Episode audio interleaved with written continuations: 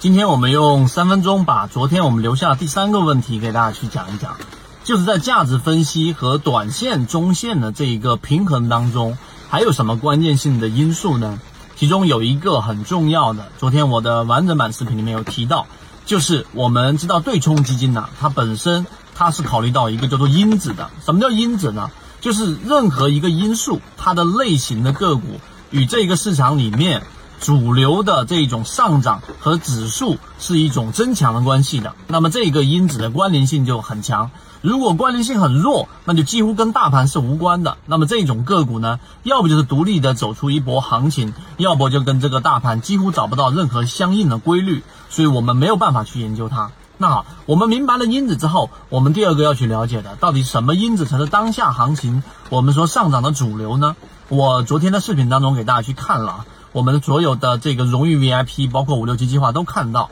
那里面所提到的呢，就是十二月十二月份啊，就整个十二个月很活跃的个股类型，它的整个涨幅是不错的。三个月整个涨幅活跃的也都是不错的，然后六个月的涨幅也都是不错的。其他的什么高收益率呀、高 ROE 啊等等的。它整体跟指数的因这个因子跟指数的关联性很弱，那几乎你没办法因为这个因子而大概率的买到好的个股。但是刚才我说这三类当中有一个是最强的，就是我们所说的六个月活跃性的个股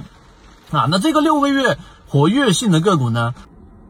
如果对于这个模型有兴趣，想更深入的了解这个模型对于自己的交易是不是有启发，可以直接添加我的朋友圈号 MACD 七幺二，邀请你进到我们的圈子里面，会有完整版的视频专栏课程分享给大家。希望今天三分钟对你来说有所帮助，和你一起终身进化。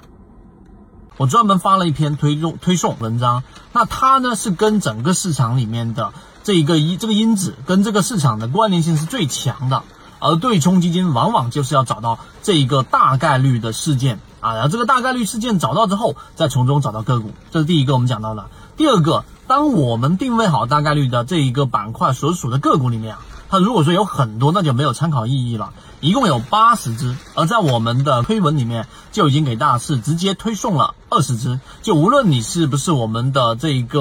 啊，法力用户都是可以直接看到的，加上回复“活跃”两个字就可以直接看到了。所以，如果你还不知道我们的这一个在什么地方，可以直接联系我们的管理员老师。